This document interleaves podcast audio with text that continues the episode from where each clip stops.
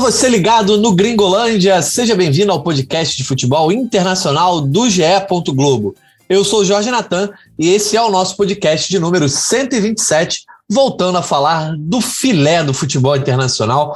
Tivemos a segunda rodada da Liga dos Campeões 2021-22 e tem muita coisa para a gente comentar em mais uma edição. O PSG com o trio M&M em campo bateu o City Cristiano Ronaldo salvou o Manchester United no apagar das luzes. O Benfica do Mister sapecou o Barcelona e o Bayern de Munique mostrou de novo a sua força. Para comentar tudo isso, estão hoje comigo Alan Caldas e Daniel Mondim. Salve, Alan! Seja bem-vindo a mais uma edição de Liga dos Campeões aqui no Gringolândia. Tudo bem, Natan? Abraço para o Mundim também, para todo mundo nos ouvindo. Boa! Fala, Mundim, mais uma vez aqui para comentar. Gostou do filé do futebol internacional, né? salve, Natan, salve, Alan, salve todo mundo ligado aqui no Gringolândia. Com certeza, jogos ótimos para a gente analisar. Foi uma semana bem interessante, com o Messi desencantando, com o Barcelona em crise, muita coisa boa para falar. Pô, isso aí, galera. Você que está nos ouvindo, eu sempre lembro de nos seguir no Twitter, arroba gringolândiage. Você pode mandar lá também a tua sugestão de tema, comentar as edições passadas, votar nas enquetes e participar conosco através dos comentários. Se você esbarrou aí com a nossa resenha no GE, saiba que você também pode nos ouvir no Spotify, no Cashbox e nos principais agregadores aí do mercado. E se inscreva lá para receber uma notificação sempre com uma edição sair do forno. Geralmente a gente está no ar aí quarta de noite, quinta-feira de manhã, mas vai que alguma coisa acontece e você tem um Gringolândia Extra. Para começar o nosso debate sobre Liga dos Campeões, a gente vai vender o nosso peixe aqui. Assim como na outra edição, duas semanas atrás, você também vai ter um Power Rank da Liga dos Campeões lá no GE. Globo a partir dessa quarta, quinta-feira no ar. Só que no Gringolândia você sabe primeiro. E o Power Ranking, depois da segunda rodada, ficou assim na Liga dos Campeões 2021-22. O primeiro colocado, na opinião geral, né, na soma das médias dos nossos especialistas do futebol internacional do GE, é o Bayern de Munique. É o time, por enquanto, aí, que mostrou mais coisa nessa Liga dos Campeões. Em segundo lugar vem o Liverpool seguido do PSG na terceira colocação. Aí depois desse top 3 a gente vem com a Juventus em quarto, o Manchester United em quinto e o Benfica na sexta colocação. O Ajax, que vem fazendo uma boa campanha aí, está na sétima posição. O Manchester City surge em oitavo, fechando a lista em nono. O Atlético Atlético de Madrid. E, por fim, o Sheriff, grande zebra dessa Liga dos Campeões, uma das grandes histórias do futebol nessa temporada. Vamos primeiro, então, olhar para a parte de cima. Rolou uma divisão, contando para você sempre um pouquinho do bastidor, né? Rolou uma divisão entre Bayern de Munique e Liverpool na primeira colocação. Na média, o Bayern levou a melhor, mas então eu quero saber primeiro do Alan, que ele foi com a maioria. O Alan foi um dos que botou o Bayern de Munique em primeiro no Power Ranking. Alan, o Bayern para você é o grande time dessa Champions aí nas duas primeiras rodadas? Sim, Natan, eu, eu concordo que o Liverpool também começou bem por curiosidade, Bayern e Liverpool têm o melhor ataque. Os dois fizeram oito gols nas duas rodadas. No critério de desempate, por assim dizer, eu acho que o Bayern leva melhor, porque também não levou gol. O Liverpool levou três. O Bayern, por enquanto, são oito marcados, nenhum gol sofrido, 3 a 0 no Barcelona na estreia e 5 a 0 é, agora no, no Dinamo de Kiev, hoje na, na quarta-feira, quando a gente está gravando logo depois desse encerramento da segunda rodada. O que eu acho interessante é, do Bayern também é o time que fazer gol é a especialidade, né? 81 jogos seguidos fazendo gol, está muito próximo de um recorde extraoficial, né? o, o registro de, de, de time que fez gol numa sequência mais longa é do River Plate na década de 30, 96 partidas fazendo gol, mas é isso, década de 30, quase 100 anos, são registros difíceis de contabilizar. Mas esse Bayern de agora já tem 81 jogos seguidos fazendo gol. É, é impressionar. E também porque eu fiz o jogo do Bayern hoje, né? a gente não consegue ver todos os jogos, e o Bayern hoje me impressionou bastante, 5 a 0 o time está voando mesmo. Pois é, e se confunde um pouco esse Bayern de Munique, né, Alan, com o Lewandowski, né? O Bayern faz gol todo jogo, o Lewandowski também. Não tem muita novidade aí no Lewandowski, Lewandowski fazendo gol. É, o Bayern de Munique, então, o Alan lembrando o resultado, 5 a 0 no Dinamo de Kiev aí, nessa quarta-feira. Lewandowski fez dois, Gnabry fez um, Sané fez um e até o Chupo-Mutim no final do jogo é, fechou esse placar. Então, Tem que fazer, esse... né? É a hora para ele fazer, né? 5 a 0 é a hora do atacante reserva fazer né? um gol. É. Pois é, Mondinho. Mas então, o Bayern com essa campanha aí, duas vitórias, é, oito gols marcados, nenhum gol sofrido. para você não é o melhor time da Champions por enquanto, a gente tem um espaço amostral pequeno, mas para você o Liverpool mostrou mais coisa. O Liverpool que venceu o Milan, venceu o Milan, venceu o Porto e chegou a seis pontos aí no grupo B. E, como o Alan falou, fez oito gols, mas levou três. Mesma campanha, só que ainda tem a defesa aí menos, digamos, é, bem postada, embora também os adversários sejam de níveis diferentes. É, sim, pois é. Eu acho que isso aí para mim pesou mais, né? O nível dos adversários. É, quando a gente faz o Power Ranking, a gente tenta estabelecer critérios objetivos, mas também tem esses critérios mais é, subjetivos.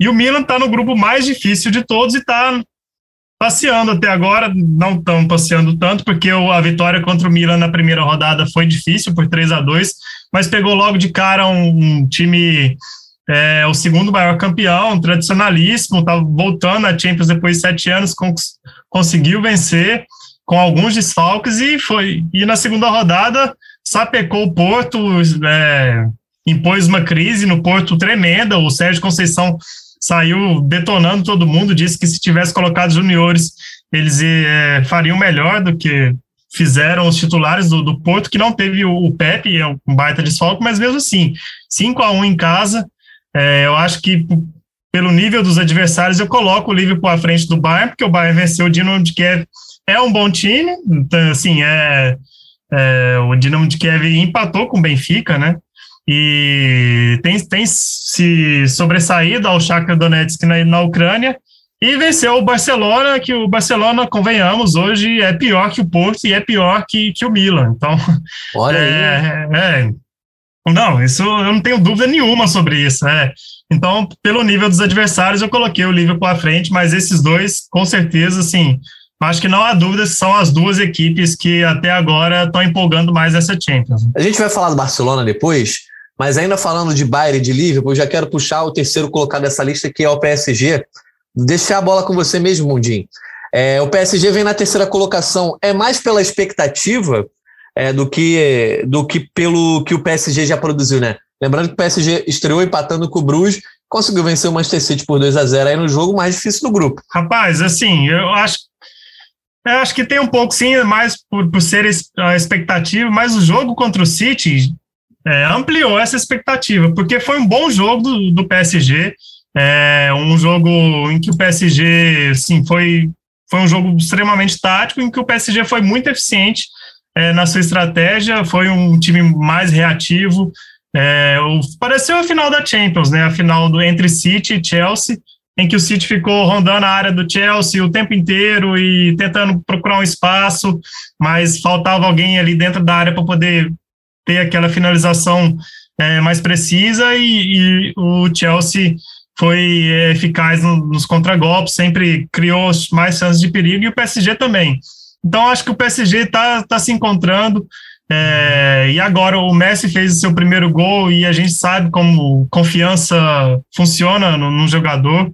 É, ele muda, muda, muda a animosidade do jogador, né? Ele fez o primeiro gol na única finalização dele no jogo, então a partir de agora é, a gente só pode esperar mais desse trio. É, e foi o primeiro gol em que o trio, um, dois desses, desse trio que a gente tanto fala, é, participaram, né? Passe do Mbappé para gol do, do Messi.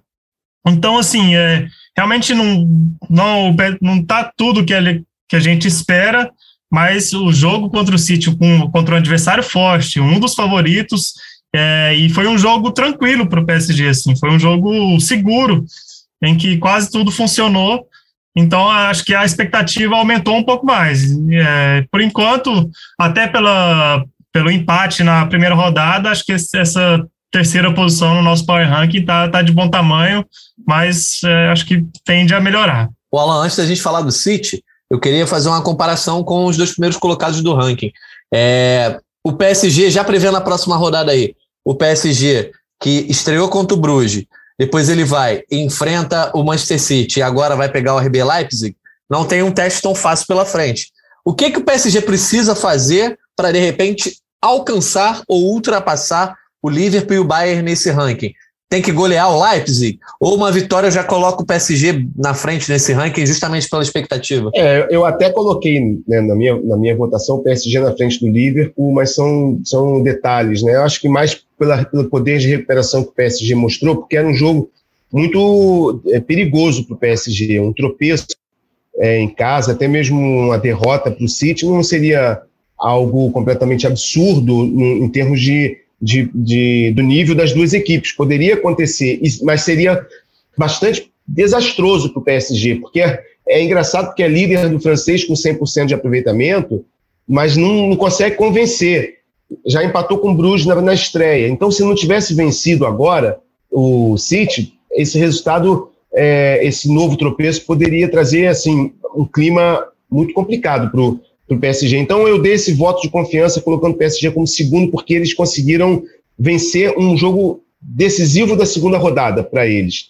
Então, assim, acho que agora dá um pouco mais de tranquilidade, mas é óbvio, se tropeçar de novo, enquanto não confirmar a vaga, a classificação, que provavelmente vai, vai, vai confirmar, e de preferência em primeiro lugar, o Maurício Pochettino não vai ter vida fácil. Vamos ver se agora que o Messi é, já fez o primeiro gol, de repente vai desencantar e vai trazer um pouco mais de tranquilidade para o PSG. Mas eu acho que não, não é mais o RB Leipzig de duas temporadas atrás, mas o PSG ainda é um pouco instável emocionalmente. Então é sempre interessante ver o que vai acontecer na próxima rodada. Ainda sobre o PSG, acho que assim, é, o, um pouco sobre isso que eu falei de expectativa gerada a partir desse jogo contra o City, teve a volta do Verratti, assim, que foi essencial, assim, o, o Guardiola saiu falando, não falou de Messi, não falou, é, falou do Messi, claro, porque perguntaram para ele, mas espontaneamente ele não falou de Messi, não falou de Mbappé, de Neymar, ele falou do Verratti e falou com todas as letras assim que ele estava apaixonado pelo Verratti. O Verratti foi assim, foi realmente é, foi um talvez um melhor em campo. É, e acho que o Pochettino parece que achou o seu meio campo. O Hinaldo é reserva nesse time, porque o Gueye está jogando muito, tem quatro gols na temporada e está marcando muito. O PSG fez um ótimo jogo defensivo, com muito papel do seu meio campo, e o André Herrera também está jogando muito. Então, então, Paredes e o Hinaldo vão ter que batalhar para ganhar a posição nesse meio campo. É, e teve o Donnarumma fazendo ótimas defesas, é, ou seja, tem, tem dois goleiraços aí, o que já já dá muito poder de fogo para esse time para o restante da temporada e, com, e sobre os outros times. O RB Leipzig, para mim, não vai nem para a Liga Europa. Olha aí. Eu queria continuar falando do PSG, que nunca é demais falar de PSG na Liga dos Campeões, já que é o super time, o time badalado do momento, a galera que está ouvindo esse podcast certamente quer também é, ouvir a gente comentando sobre o PSG. O Hinaldo, cara, também considera assim, a gente achou que os cinco reforçaços aí que chegaram no PSG nessa temporada seriam titulares absolutos mas o Hinaldo não correspondeu até agora e o Gueye vem jogando muito. Eu queria passar a bola para o Alan, porque eu lembro do Alan dando uma porrada no Verratti aí, na nossa análise sobre o PSG. Alan Caldas, o que você quer falar sobre o Verratti aí? Mudou sua opinião? quer ver mais do Verratti? Achou que ele jogou bem? Eu, eu, não sou fã, confesso. Não sou fã, mas dou minha mão à palmatória quando está jogando bem. Não vou ficar brigando com, com, com as atuações. Mas não sou fã, não é um jogador que me agrada muito, não. Mas às vezes, é, talvez seja aquele ponto de equilíbrio que o Pochettino vai precisar, porque realmente, se todo mundo que fosse contratado entrasse, talvez ele não conseguisse equilibrar o, o time. E como o Verratti não é só um, um, cara de marcação, não é só um cara para mas é um cara que tem um pouco mais de saída, pode ser, mas continuo não sendo fã. Fã não sou, não. Mas, mas, mas tá bem, tá bem sim, tá começando muito bem. O PSG, é, eu acho que a maior tarefa do Pochettino é, é conseguir parar no 11, né? Talvez ele não consiga em momento algum, porque é, sempre quem tiver de fora vai estar tá colocando pressão em quem está jogando. Né? O problema do gol é um que, que vai ser eterno, né? O Donnarumma agora entrou arrebentando. E aí, vai, vai, vai tirar o Navas? Só que o Navas estava bem. Então, assim, bem, problema do Pochettino não é nossa. É. Nossa é corretar. O, o Alan tem umas implicâncias, né? Mundinho, sinceramente, assim, a questão, do, a questão do gol, eu acho que o Donnarumma vai ser esse titular aí, até por conta de, é, é, de pressão mesmo externa. Eu acho que ele tem muito mais pressão externa com o Donnarumma no banco do que com o Donnarumma jogando. Eu acho que foi só uma questão de assim, é, é, cara, tem dois goleiros muito bons, eu não vou sair substituindo o cara aqui do nada. Foi meio que aconteceu. É, é, é complicado, a nossa referência acaba sempre, sempre sendo muito do time que a gente vê mais, né? Mas coisa do Neneca com o Diego Alves. Aconteceu também com, com o Cássio no Corinthians, né? Que eu esqueci o nome do reserva, que estava o Walter, Walter. jogando, jogando é. muito. Enfim, essa questão do, do goleiro é muito complicada, né? Qualquer outra posição você bota dois ali, consegue botar os caras jogando junto. Goleiro é um ou outro, você alterna nas Copas, mas e aí?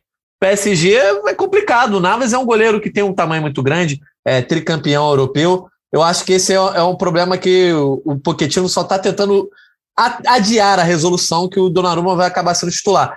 Mas ele tem problemas no meio de campo com relação ao Hinaldo também, não só pelo Verratti, mas porque o Herrera está jogando muita bola. E tem a questão também, Mundinho, quando o Sérgio Ramos, enfim, jogar por esse time, talvez o esquema com três, com três zagueiros seja a melhor solução. Que ele abre o Hakimi, né? E aí coloca ali que Pembe, o Marquinhos, o Sérgio Ramos. Enfim, eu acho que o Pochettino ainda tem muito problema para resolver na frente e a pressão já está num nível que parece que ele já teve um monte para ser resolvido, que não, não é o caso. É, isso é engraçado, né? Assim, que ele tá pressionado, e mas ó, você olha para a temporada, a temporada do PSG é quase perfeita, né?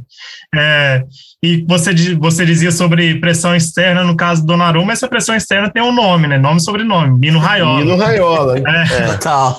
Nossa, coitado do Navas, você não tem um cara com esse gabarito para poder ficar ali azucrinando nos bastidores, mas é um, é, ele tem as suas três campanhas de Champions como goleiro titular do maior clube do mundo, o Real Madrid, que falam é, por si só, e também as boas apresentações sempre que ele é titular. Eu concordo com você, acho que o Pochettino vai passar a temporada inteira sem um, um time, um time definido, porque é, muito, é problema físico o tempo inteiro, o Sérgio Ramos acho que não vai ter uma boa sequência, assim, é, é, a gente já percebeu isso nas últimas temporadas pelo, é, pelo Real Madrid. Talvez o Kimpembe vá para a reserva, e, porque ele começou bem, eu gostei dos primeiros jogos dele, mas os últimos não, não foram bons, é, já sofreu algumas críticas. É, e aí o Nuno Mendes vai, vai ficar para sempre, vai ser realmente o lateral esquerdo. É, o Hinaldo em Paredes, que seriam os titulares, mas ninguém contava com essa ótimo, esse ótimo início do, do Gay e do André Herrera, então realmente é, o PSG vai ser um time em constante transformação, com certeza. Só não vai mexer lá na e, frente, né? E, isso a gente, isso é, a gente sabe. Pois é. Tem o de Maria ainda, ninguém não, tá, esqueceu de falar Maria. agora. É, é, isso que é agora. E a gente está falando um monte de nomes aqui e nem tocamos é. no de Maria. É isso. Pois é. Tava suspenso contra o City no jogo. É, quando o é. elenco começa a ficar grandão assim, é complicado, porque Tino vai ser mais um bombeiro do que um treinador aí durante boa parte da temporada. Mas falando do outro, a gente falou bastante do PSG, vamos olhar o outro lado desse confronto, que foi o grande confronto dessa segunda rodada. E tem um time que foi vice-campeão europeu na temporada passada, Alan. O Manchester City do Guardiola teve uma atuação, digamos, dentro do seu padrão, muita posse de bola, muita tentativa, teve chance, sim, de é, pelo menos empatar o jogo. Bernardo Silva, logo depois que o PSG abre o placar, Bernardo Silva perde uma chance inacreditável ali debaixo da trave, poderia ter mudado o jogo, mas enfim, o Si não resolve, né? A gente está aqui gravando na quarta-feira, pouco depois da rodada. É, na terça-feira, por exemplo, a gente ouviu um monte de coisa sobre o Si, né? Ah, que se o Galo fizesse, se o Palmeiras fizesse, enfim. O, o resultado foi esse: PSG 2 a 0 O que, que o Manchester City precisa fazer, Alan? É, para ser, além de um time que tenha muito, muito bons jogadores em campo, saiba jogar o seu futebol, mas que nos grandes jogos ele se sobressaia. Que a gente vê o Manchester City em diversos jogos grandes é, não cumprir a expectativa. Ah, beleza, estamos falando isso dias depois dele vencer o Chelsea na Premier League. Mas aí, contra o PSG, acabou, embora tenha tido chances, acabou não tendo, digamos, é, nenhum momento do jogo alguém chegou e virou, pô, o City vai levar esse jogo aí. Pelo menos eu vi o, jogo assim. Como é que você enxergou? Manchester City, você falou muito do Si, está quase se transformando no Manchester City. Porque é toda hora ele está no quase, e eu acho que eu acho que o Guardiola precisa, de repente, em algum momento, ab abrir mão de, uma, de um conceito que ele traz desde o Barcelona, é não, não querer ter o 9. Né? Ele joga com um time de muita rotação, deu muito certo no Barcelona, deu certo também no City, não dá para dizer que não deu certo, mas às vezes você tem que entender que você bateu numa parede. E o Manchester City, eu acho que nas últimas duas temporadas, tem chegado ao seu limite. Então, tem encontrado jogadores que todos são muito bons, todos são muito bons, todos muito bons, mas ninguém decide, ninguém resolve. Eu já me pergunto é, se o De Bruyne já chegou ao seu máximo, porque é um jogador que foi cotado já muitas vezes até para ser melhor do mundo, e, e quando no nível desse, você começa a esperar que ele seja um cara decisivo em jogos decisivos, né? Você, se você pensa nos grandes jogadores, e aí vamos falar de Messi, Cristiano Ronaldo, óbvio, até o próprio Lewandowski, o, o Mbappé, o Neymar também, não se pode negar. São jogadores que em grandes jogos crescem e marcam seu marcam a sua história ou fazendo gol, ou tendo uma grande atuação, ou uma grande assistência. De Bruyne já fez isso muitas vezes, sim, mas eu acho que o City está começando a chegar num limite em que ele, ele vai, ser, vai ser sempre nota 9, ele não baixa disso, às vezes baixa para nota 8, então ele vai ficar sempre vivendo naquele, naquele momento em que ele nunca vai jogar mal, mas também nunca vai, não vou dizer nunca, mas ele está demorando demais para dar o passo que falta. E quando começa a demorar muito para dar o passo de falta, é, o questionamento vai acabar vindo. Então, assim, ou, ou o Manchester City se resolve e começa a ser um time que joga bem e decide, ou daqui a pouco até o próprio Guardiola vai começar a ser questionado. E aí, quantos anos você vai precisar para voltar a ter um time demolidor? Ok, há pouco tempo ganhou a Premier League com 100 pontos, foi histórico e tal, mas o que eles querem não é só a Premier League e nem a Premier League, a última eles ganharam. Então, assim, e, hoje, e não dá para dizer que eles vão ganhar a próxima vão, estar na briga. Mas eu acho que o Manchester City precisa começar a ser decisivo. E talvez falte um 9. Talvez falte um cara que decida jogos, que faça gols, que é no final das contas é o que decide os jogos. É, você, o, o City vem de uma temporada que foi vice-campeão europeu, mas assim, no mata-mata o City sempre vai muito bem, é o atual campeão inglês, porque é, é, é uma máquina de fazer pontos, né? Uma máquina de vencer jogos, de saber rodar o seu elenco para construir. O Guardiola sabe mudar o time para enfrentar os mais diversos adversários as mais diversas situações de jogo. Só que é justamente isso, Alan, nos grandes jogos, que parece que falta alguém. E o Mundim, pegando esse gancho do que o Alan falou sobre o De Bruyne, para mim o De Bruyne é sim um cara assim, que está entre os melhores do mundo, mas eu acho que falta alguém, digamos, do nível dele, tá? Por exemplo, na, na seleção belga, o De Bruyne tem o Lukaku lá com ele, e você vê que os dois, e o próprio Hazard também, eles, eles meio que dividem esse protagonismo.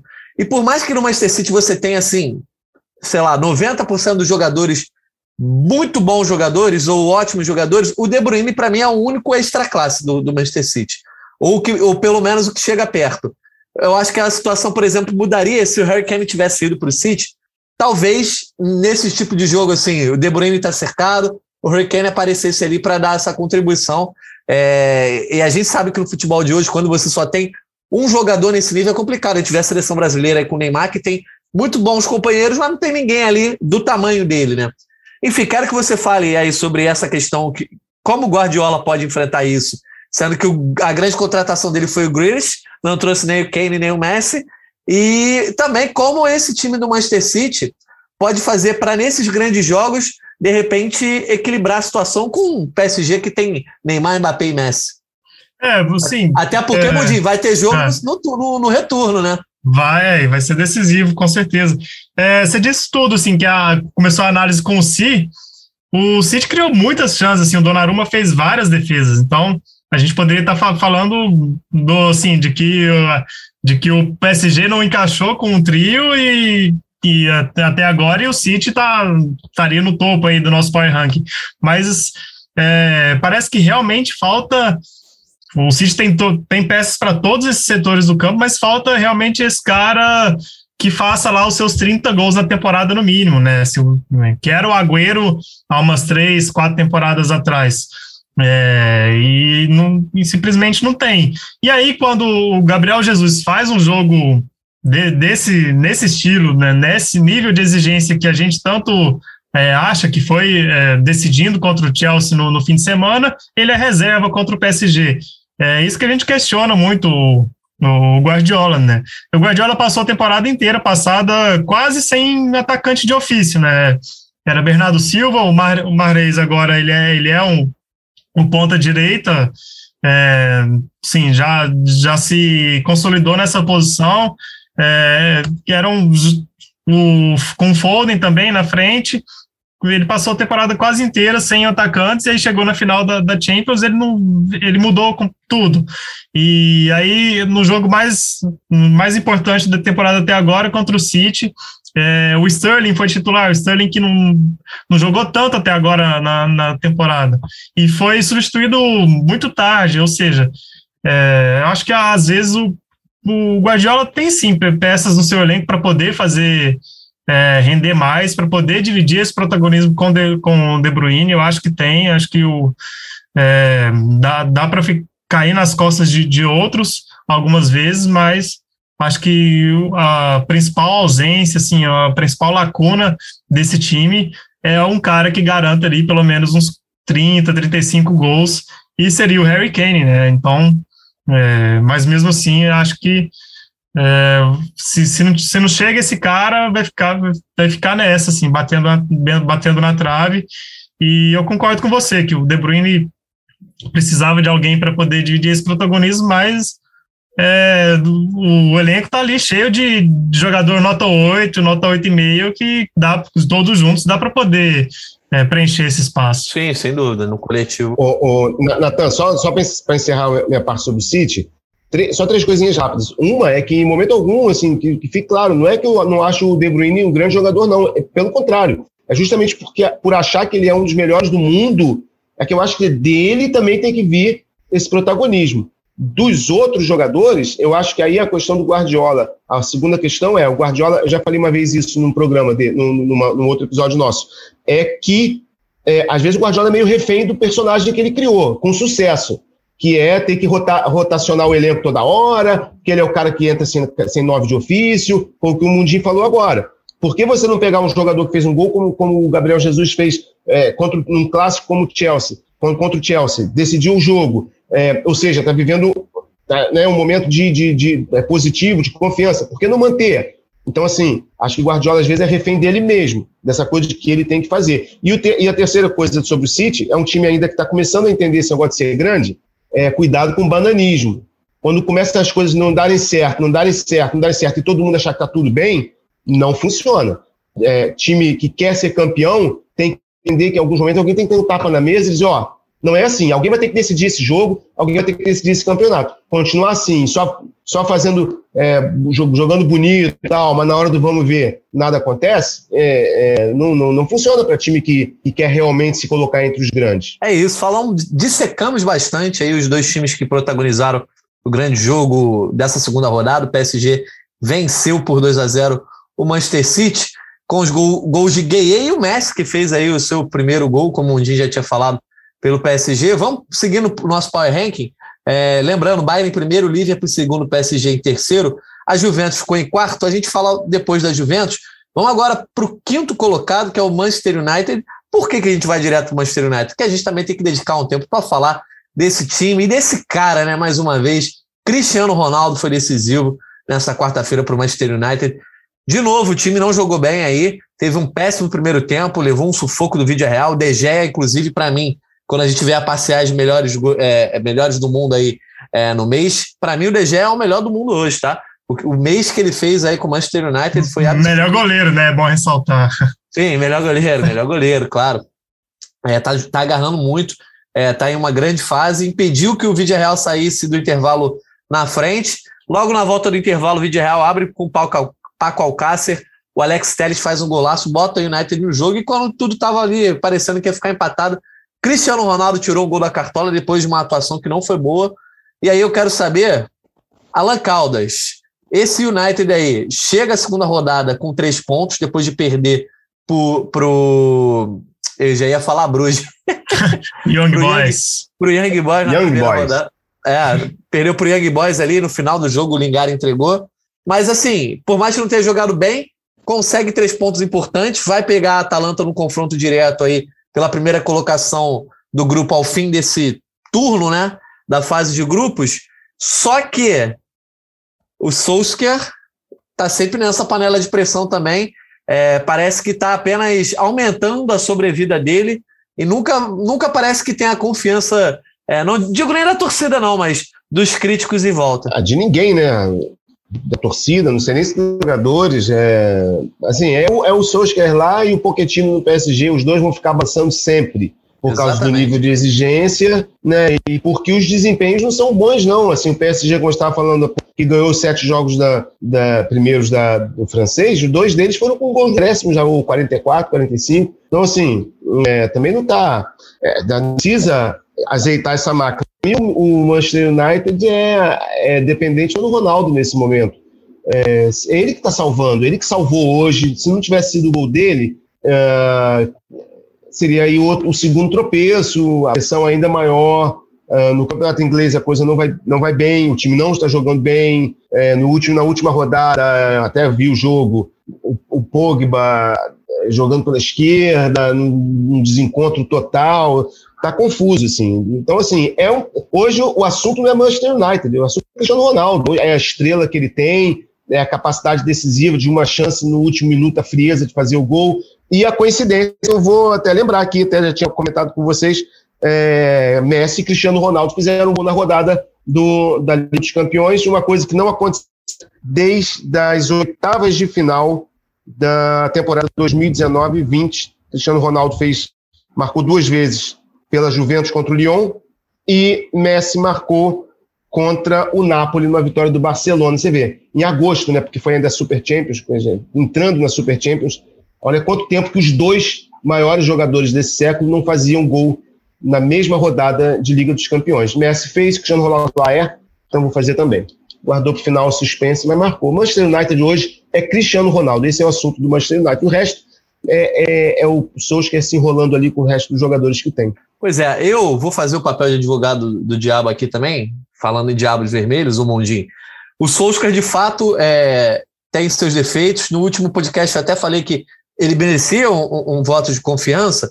É, hoje eu não consigo botar uma atuação toda na conta dele, embora ele tenha vacilado, por exemplo, em dar mais cobertura ao, ao Dalô, de orientar mais uma, uma recomposição mais rápida defensiva, enfim, o time estava num, num, ritmo muito diferente do vídeo real, é, ter saído perdendo no primeiro tempo, mas a estrela do cara brilha no final, quando ele bota o Fred e o Linga a minutos do fim, e o Fred cruza na área para o Cristiano Ronaldo escorar, o Lingard escora de volta para o Cristiano Ronaldo, isso porque o Lingard já tinha tido uma chance antes, enfim, eu acho que ele potencializou essa reta final ali, botando o Cavani em campo, achei que ele foi bem nas substituições hoje, e a torcida cantou o nome do Solskjaer antes do jogo, enfim, é, eu, eu vejo o Solskjaer, pelo menos no Manchester United, mais respaldado internamente do que o Pochettino no PSG. Ah, é, até porque o Solskjaer tem uma bagagem aí que, que ele carrega já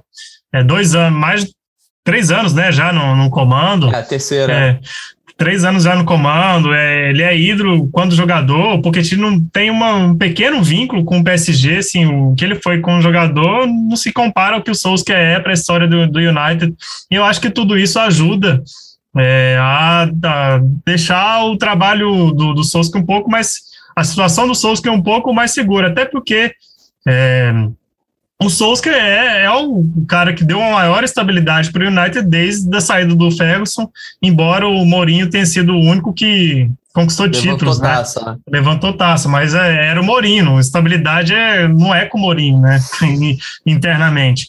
E aí, é, é, acho que tal, você disse aí que ele decidiu com as substitui substituições, mas talvez, será que ele não errou na escalação? É, será que não, já não está na hora do, do Sancho o, Sancho não, não tá não tá atuando bem, assim, será que já não está na hora dele pegar o banco um jogo ou outro para poder é, ter um, um, choque de um chacoalhão mesmo, né? E aí o Fred que, que era o titular ah, na temporada até agora, começou no banco. É, inclusive na coletiva antes do jogo, ele falou sobre escalar o Fred e o McTominay juntos, que era uma questão na imprensa inglesa. Aí ele cedeu, colocou o Fred no, no, no banco. Aí o Fred entra e participa da jogada do gol. É, enfim, mas assim, são, são todas situações que estão sujeitas a, ao jogo. É, eu, eu, eu acho que ainda é um trabalho um pouco questionável, porque a gente espera mais esse elenco. É, só que tem aí, é, tem a gente tem que se prender a várias individualidades, né? A gente já citei o Sancho, é, o Pogba parece estar tá voltando a ser o Pogba, assim, ele empolgou demais no início da temporada, mas já está muito irregular. É, então, acho que, sim, dá, dá para esperar, acho que é, mas pressão sempre vai ter, não, não tem como. É, só vou, não tem como. Só vou lembrar que teve é, os desfalques aí, o Souza teve o desfalque do Maguire na zaga, então o Lindelof Sim. jogou. O Luke Shaw não jogou, até por isso o Alex Telles foi titular, ele, comentou. E até fez o golaço, né? É, jogou pela primeira, primeira vez com o Cristiano Ronaldo. E, e o Cavani está voltando agora, aos pouquinhos a gente pode ver uma mudança nesse ataque, de repente, com Greenwood jogando com Cristiano e Cavani. É, enfim, tem algumas mudanças que esse, esse time ainda pode passar. É, o Manchester United estava bem na, no campeonato inglês, perdeu a primeira aí na semana passada, está em quarto lugar ainda, está brigando pelo título. Eu acho que tem um ranço que vem das últimas temporadas com o Solskjaer, mas que ele acabou também entregando. Vamos com calma com o Andorra aí, a torcida do Manchester United, vamos dar essa chance para o United. Agora a questão é essa: o Cristiano Ronaldo vai decidir jogos. A diferença de um time que tem o Cristiano Ronaldo e o Messi para um time que não tem esses dois é, por exemplo, esse jogo era para ter sido empate hoje, cara. É, muito provavelmente nenhum jogador teria feito esse gol. Se fosse é, o City, né? A gente a gente estava comentando do City agora, né? É, acho que é, é, acho que uh, o Cristiano e o Messi meio que viciam o nosso debate, assim, porque a gente acha que todos os times têm que ter um cara que faz a quantidade de gols que esses caras fazem, e aí a gente fica mal acostumado. Mas é isso, só para não deixar passar, o Cristiano é, fez esse gol, é o quinto gol dele desde que ele voltou para o United. E aí ele é, foi o jogo de número 178 dele na Champions, ele agora é o recordista isolado em número de jogos, mais um recorde dele aí na Champions, ele que tem vários recordes na Champions, né? O maior artilheiro, cara que mais fez gols em finais diferentes, e o é, maior artilheiro esse, e Mônica só edição, enfim. Esse número aí, só para galera, tem um asterisco, né? Que é, são 178 jogos na fase de grupos para frente, né? Na fase final, sim, que a UEFA sim. chama. No total são 182 aí. Enfim, é, então, só para vocês vir, se virem as estatísticas divergindo em algum lugar, a questão é essa. Vamos passar então aí, seguindo o nosso Power Rank. A gente chega na sexta colocação com o Benfica, do Jorge Jesus. E aí a gente já vai falar de um time que nem aparece no top 10, segundo o Mundinho, não apareceria nem no top 25, não sei. O Benfica bateu o Barcelona por 3 a 0 aí nessa quarta-feira, jogando em Lisboa. Um resultado que, assim, por mais que seja um resultado é, chamativo, né? Você olha lá, 3 a 0 Benfica diante do Barcelona. Eu acho que não, é, não chega a ser uma surpresa, pelo menos na minha opinião.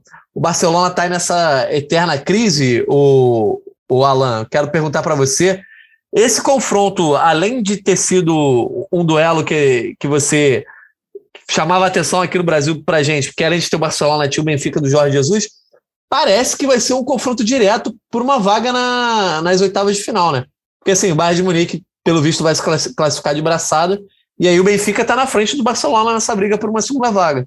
Se o Barcelona não conseguisse complicar até contra o Dinamo de Kiev e deixar a briga pela segunda vaga em Benfica e Dinamo de Kiev, sim, provavelmente vai ser Barcelona e Benfica. Mas assim, esse Barcelona é inacreditável. É, é, aí você junta a saída do Messi, que é um tremendo baque. Se você pensar em qualquer time que teve um ídolo do tamanho do Messi, poucos tiveram, mas mesmo os que tiveram ídolos é, assim, é, vamos dizer, do tamanho do Messi, pela, pela, importância do clube, não porque jogasse mais ou menos que o Messi, mas pela importância que teve no clube, todos os times que tiveram grandes ídolos, assim, por mais de, de, de uma década, é, por mais de uma década, quando eles saíram ou quando eles encerraram a carreira, ou seja, por que motivo, todos esses clubes passaram por crise, é, por um momento de se, de se desencontrar, né, buscar um novo caminho, muito acostumado aquele, aquele jogador. E o Barcelona está indo por aí, só que está indo de ladeira abaixo. É, eu acho que o Barcelona, eu acho que não é, não é, não é porque eu sou é, adivinho, não. Acho que todo mundo pensa assim, né? Barcelona corre sério risco de não é, se classificar pela primeira vez é, em 20 anos. É, a última vez que o Barcelona não passou na fase de grupos da Champions foi na temporada 2000 2001. Né? Foi terceiro colocado também, naquela época também, já o terceiro colocado ia para a época Copa da UEFA, né? Hoje é a Liga Europa. Foi numa era então, pré-Ronaldinho até, né? Era pré-Ronaldinho, pré-Messi. Você tem uma ideia? O Barcelona de 2000 2001 tinha Rivaldo era o grande jogador, né? Rivaldo foi o melhor do mundo naquele período. É, Rivaldo era o grande jogador do, do, do Barcelona. Tinha o Luiz Henrique, né, que também jogava no Barcelona. Xavi e Puyol estavam começando, eram garotos.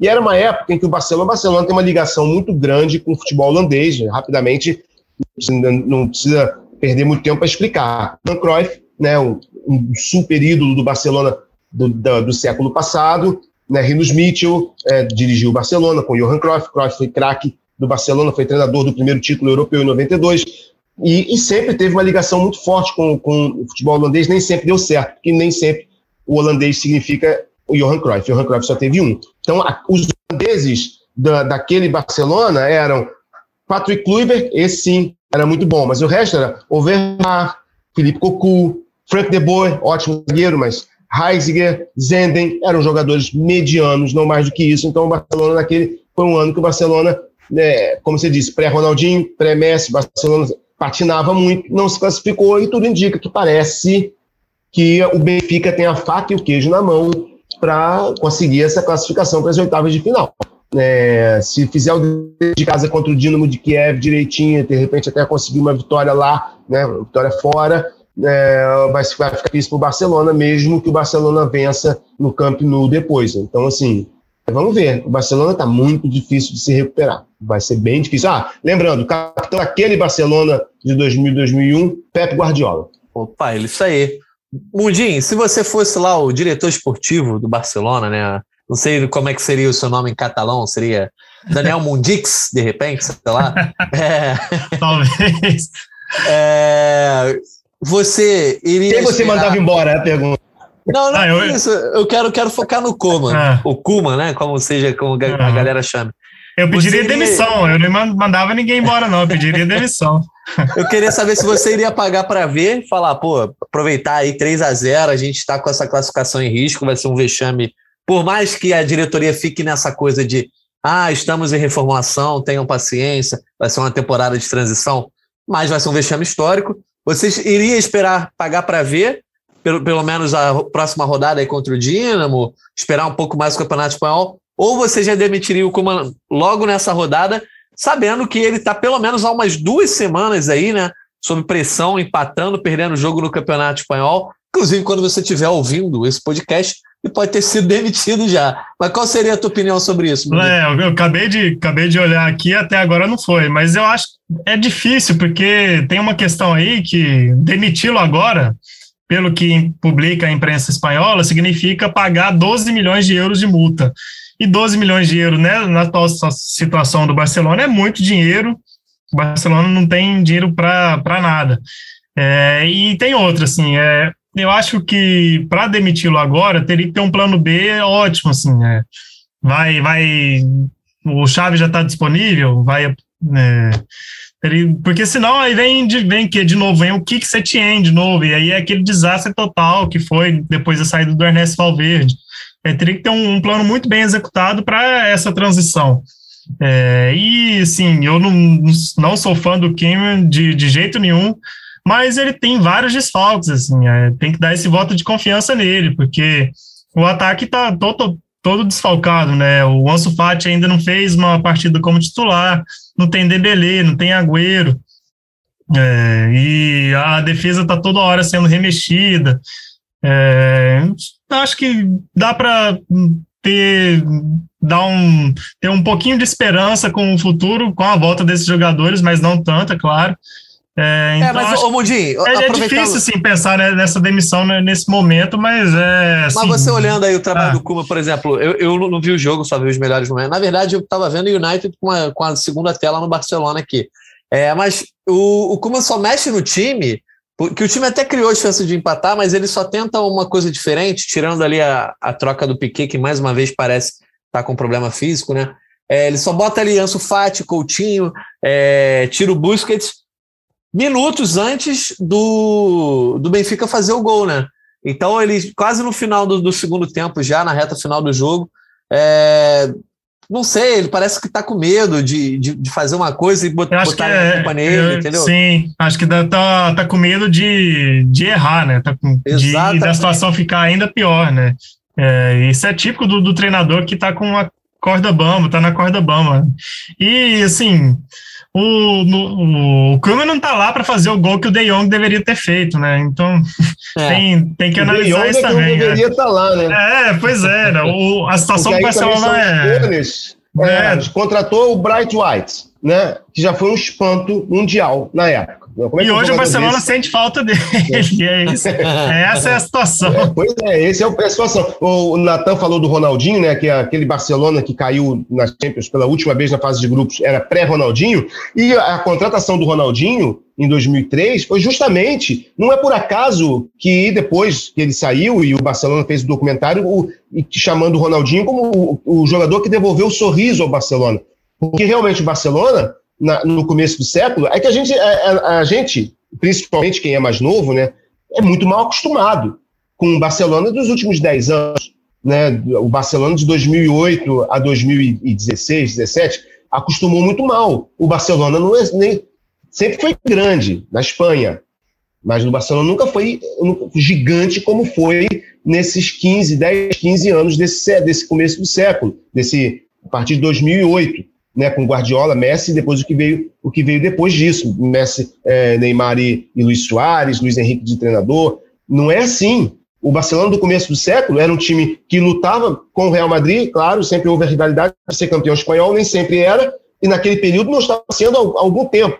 E por isso eles foram buscar o Ronaldinho, é, e depois veio o Messi, depois veio a história se construiu. Mas é, acho que o Barcelona vai de novo sofrer até que em algum momento eles encontrem alguém que devolva de novo o sorriso que eles perderam, que agora é, é o Messi, né? Que é o, o, o, grande sorrisão que eles tiveram aí na história. Ninguém fez o torcedor catalão sorrir mais ah, do que o Messi, né? até mais do que o Ronaldinho fez. O Ronaldinho fez muito por, por um tempo breve, o Messi fez por 10 anos. A torcida do, do Benfica até é, zoou a galera do Barcelona gritando o nome do Messi, né?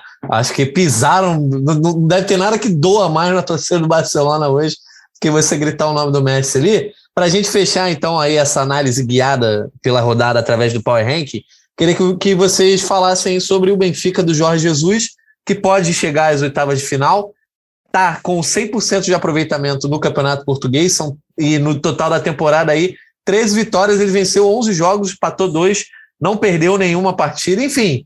É, parece que depois de uma temporada muito conturbada, o Jorge Jesus está colocando o Benfica no trilho. Se eu tivesse um dinheiro assim para apostar, eu apostaria no título é, é, português do Benfica, inclusive com os jogadores que ele contratou rendendo. Assim, o Darwin Nunes parece ter sido é, um achadíssimo do Benfica, um baita de um jogador. Sim, é, ele, o Jesus aposta muito nele e ele, o Darwin Nunes, sofreu muito com problemas físicos na temporada passada e até no início dessa temporada. E ele ainda é novo, né? 20, 22 anos, se não me engano. Então, tá, tá desabrochando. É um jogador é, que muitos clubes é, sonham com um jogador desse tipo, forte fisicamente, mas com agilidade é, com faro goleador.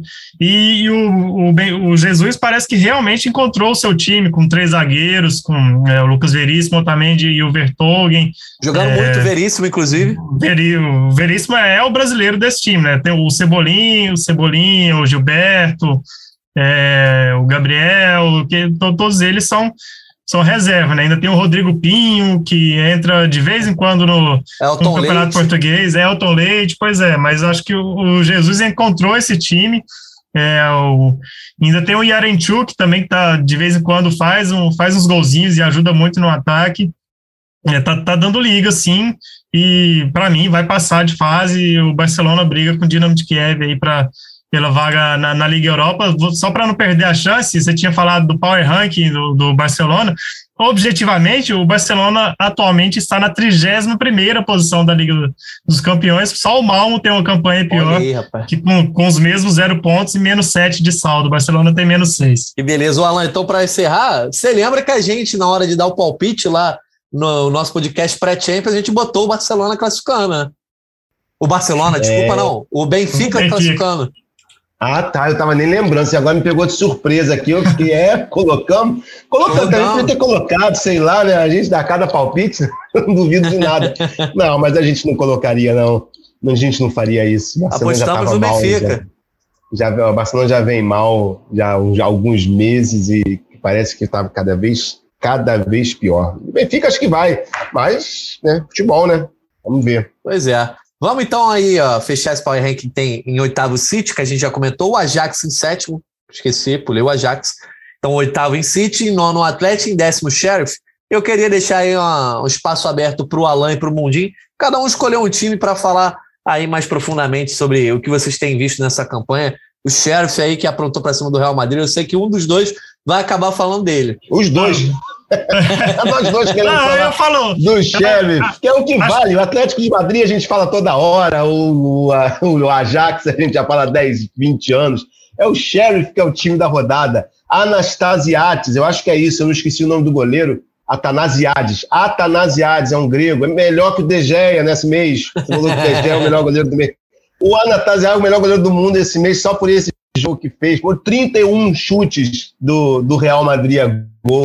O Sheriff fez uma partida é, heróica mesmo, histórica, os caras se segurando lá atrás e para deixar para fazer no último minuto. Os caras fazem 1 a 0 no primeiro tempo, incrível, caramba. Mas daqui a pouco o Real Madrid vira, daqui a pouco empata. Os caras, o Real Madrid conseguiu empatar num pênalti sofrido pelo Vinícius Júnior, que está crescendo, de, né, passou dois anos aí sofrendo para amadurecer no Real Madrid. Parece que essa temporada de atividade para que estava precisando, sofreu pênalti com o Benzema fez o gol, mas o, o assunto é o Sheriff. Os caras sofreram empate, ficaram lá atrás se segurando e no último minuto faz um golaço, um jogador chamado Tio, que o Mundinho até subiu uma matéria ontem falando. Do, fala aí, Mundinho, da tatuagem do Tio. Tio, que é o primeiro jogador de Luxemburgo a fazer um gol em Champions League e tem uma tatuagem na panturrilha, que é ele com a bandeira de Luxemburgo e ele sonhando com a Champions. Tem, tipo, a taça da Champions num balãozinho, como se fosse um sonho. E ele fez aquele golaço no Santiago Bernabéu contra o maior campeão.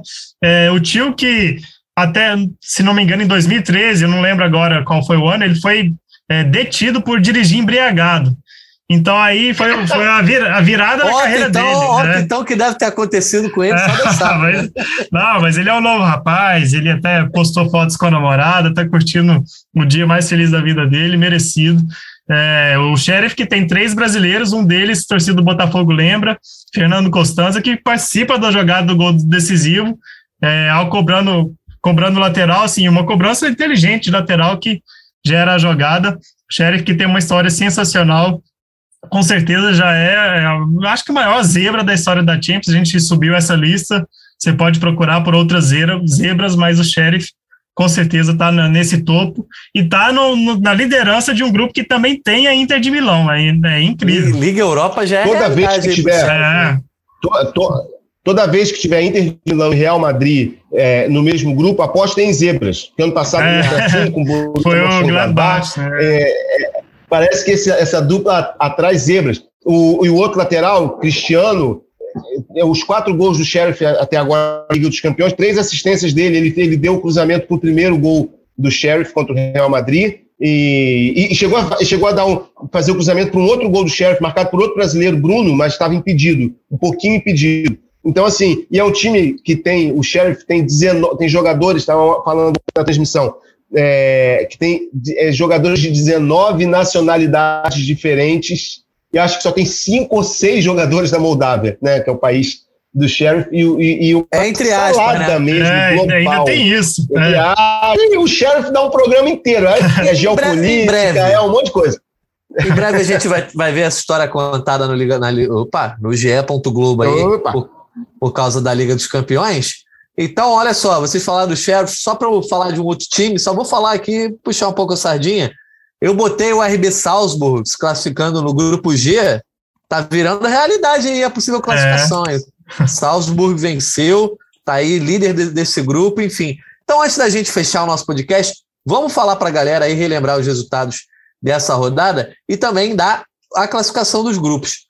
A rodada começou na terça-feira com o Ajax vencendo o Besiktas por 2 a 0. Shakhtar empatou em 0 a 0 com a Inter de Milão. O PSG venceu por 2 a 0 o Manchester City. O Bruges venceu o Leipzig por 2 a 1 fora de casa. O Liverpool goleou o Porto por 5 a 1 também fora de casa. O Atlético de Madrid venceu o Milan por 2 a 1 de virada, também fora de casa. E aí o Borussia Dortmund superou o Sport por 1 a 0 e o Sheriff, que a gente acabou de comentar, venceu o Real Madrid na volta ao Bernabéu por 2 a 1 na quarta-feira, a Atalanta venceu o Young, Boys por 1 a 0 O Zenit goleou o Malmo por 4 a 0 inclusive o Claudinho fez o seu primeiro gol em noite de Champions, né? É, tá, pelo visto, virando um xodó já dessa torcida. Bayern de Munique despachou o Dinamo por 5 a 0 tínhamos comentado esse resultado. Benfica venceu o Barcelona por 3 a 0 O United superou o Vídeo Real por 2 a 1 O Salzburg venceu o Lille por 2 a 1 O Wolfsburg empatou em 1 a 1 com o Sevilha e a Juve venceu o Chelsea por 1 a 0 Acabamos nem entrando muito nesse detalhe, mas a gente pode deixar para uma próxima edição falar um pouco mais aí sobre esse Chelsea que emendou duas derrotas seguidas, talvez o pior momento do Tuchel. Foi um grande jogo da Juve. Um, é, acho que se pode falar rapidamente sobre esse jogo. Foi um grande jogo defensivo da Juve.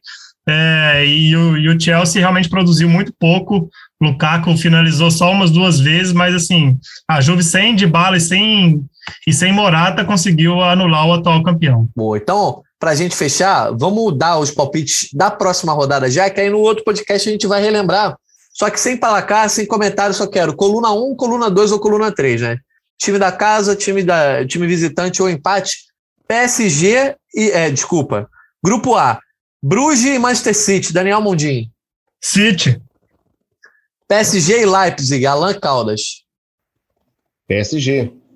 PSG. Então aí, ó, o PSG que tem, é líder do grupo com quatro pontos, empatado com o Bruges.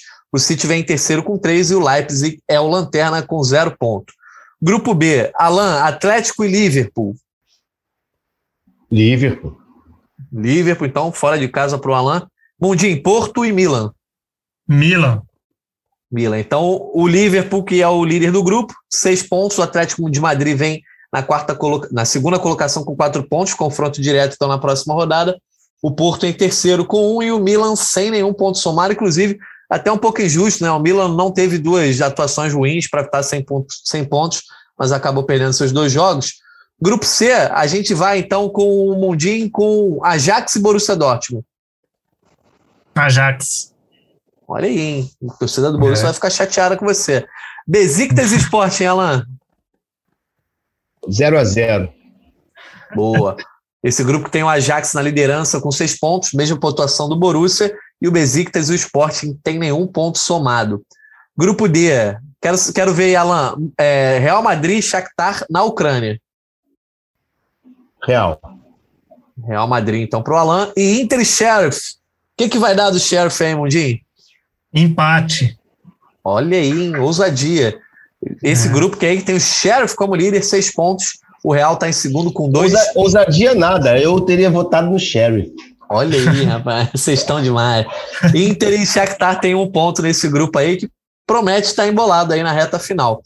Grupo E, Bayern de Munique contra Benfica no Estádio da Luz, Mundim. Hum, Bayern. Bayern, beleza, hein? Que isso. o Jorge Jesus vai conseguir armar uma marapuca para esse Bayern? Vamos ver. E aí, Alan, o Barcelona contra o Dinamo de Kiev vai se complicar no Camp Nou? Empate. Rapaz, ninguém confia nesse Barcelona mesmo, né? Então o Bayern é líder desse grupo com seis, o Benfica tem quatro pontos, é o segundo, o Dinamo tem um e o Barcelona está zerado na lanterna. Grupo F, que o United escapou aí de ter mais um tropeço, vai pegar a Atalanta um jogaço. Eu vou, eu vou querer ver muito esse jogo aí, o Daniel Mundim. O que, que vai sair desse Old Trafford aí? Empate com dois gols, no mínimo. Olha aí, isso aí. Pra cada, né? O Alan, e Young Boys Vídeo Real na Suíça? Vídeo Real. Pô, então esse grupo promete ficar ainda mais embolado, porque a Atalanta é líder com quatro pontos, o Young Boys está na segunda colocação junto com o United, os dois têm três pontos, e o Vídeo Real é o Lanterna com um. Grupo G, que é o grupo menos, né? Ninguém olha para o grupo G. RD Salzburg Wolfsburg, Mundim. Empate. Empate, Alan, para você ficou Lille e Sevilha. Eu vou de empate, só para deixar esse grupo ainda mais sensal. Só empate. tá certo. O Salzburg é líder com quatro pontos, Sevilha e Wolfsburg tem dois pontos e o Lille fecha o grupo na lanterna aí com um ponto somado. E para fechar o grupo H, que tem a Juventus na liderança com seis pontos, o Chelsea é o, ter- é o segundo com três, o Zenit tem três também, e o Mal, como já disse, o Mundi tem a pior campanha da Champions aí, nenhum ponto somado, saldo de gols menos sete. Malmo que pega o Chelsea, Mundinho, em Londres. É Chelsea, né? Não tem como. Isso aí não tem muito mistério, né? Então, Alan, encerrando aí, passando a régua, Zenit e Juventus em São Petersburgo. Empate. Empate, boa. Então também esse grupo aí promete ficar mais embolado. Lembrando, galera, que esses jogos aí da terceira rodada da Liga dos Campeões vão acontecer nos dias 19 e 20 de outubro, depois da data FIFA. Então, é, vão ter que esperar aí é, pelo menos uns 20 diazinhos para ver de novo esse filé do futebol internacional. Então, antes da gente encerrar, queria as considerações finais de Alan Caldas. É uma, rodada bem legal, né? Uma rodada bem legal, principalmente pelo Sheriff. Vamos sempre lembrar do Sheriff. A gente vai falar dele durante a fase de grupos toda. Só durante a fase de grupos. Depois ele vai sair fora, mas enquanto, ele, enquanto existir o Sheriff, vai ser divertido. Bayern, PSG vão ficar ali, eu acho que disputando e Liverpool. Quem são os times mais badalados dessa temporada? Vamos esperar. Boa, Mundinho. Valeu, Alain. Obrigado pela tua participação. Mundinho, passa a régua aí também nesse comentário do na edição 127 do Gringolândia. Valeu, Alain, valeu, é, Natan, todo mundo ligado aqui no Gringolândia. Realmente foi, foi uma semana muito legal de Champions e a expectativa é para ver é, mais outro MNM, mais gols de Cristiano Ronaldo, mais desses esquadrões Liverpool é, e Bayern de Munique e mais crise no Barcelona que é, parece que não tem fim.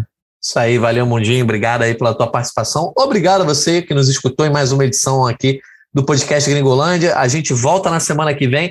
Lembrando que esse podcast tem edição de Juliana Sá, coordenação de Rafael Barros e gerência de André Amaral. Fiquem sempre ligados na cobertura do futebol internacional no GE. Globo. Um abraço e até a próxima.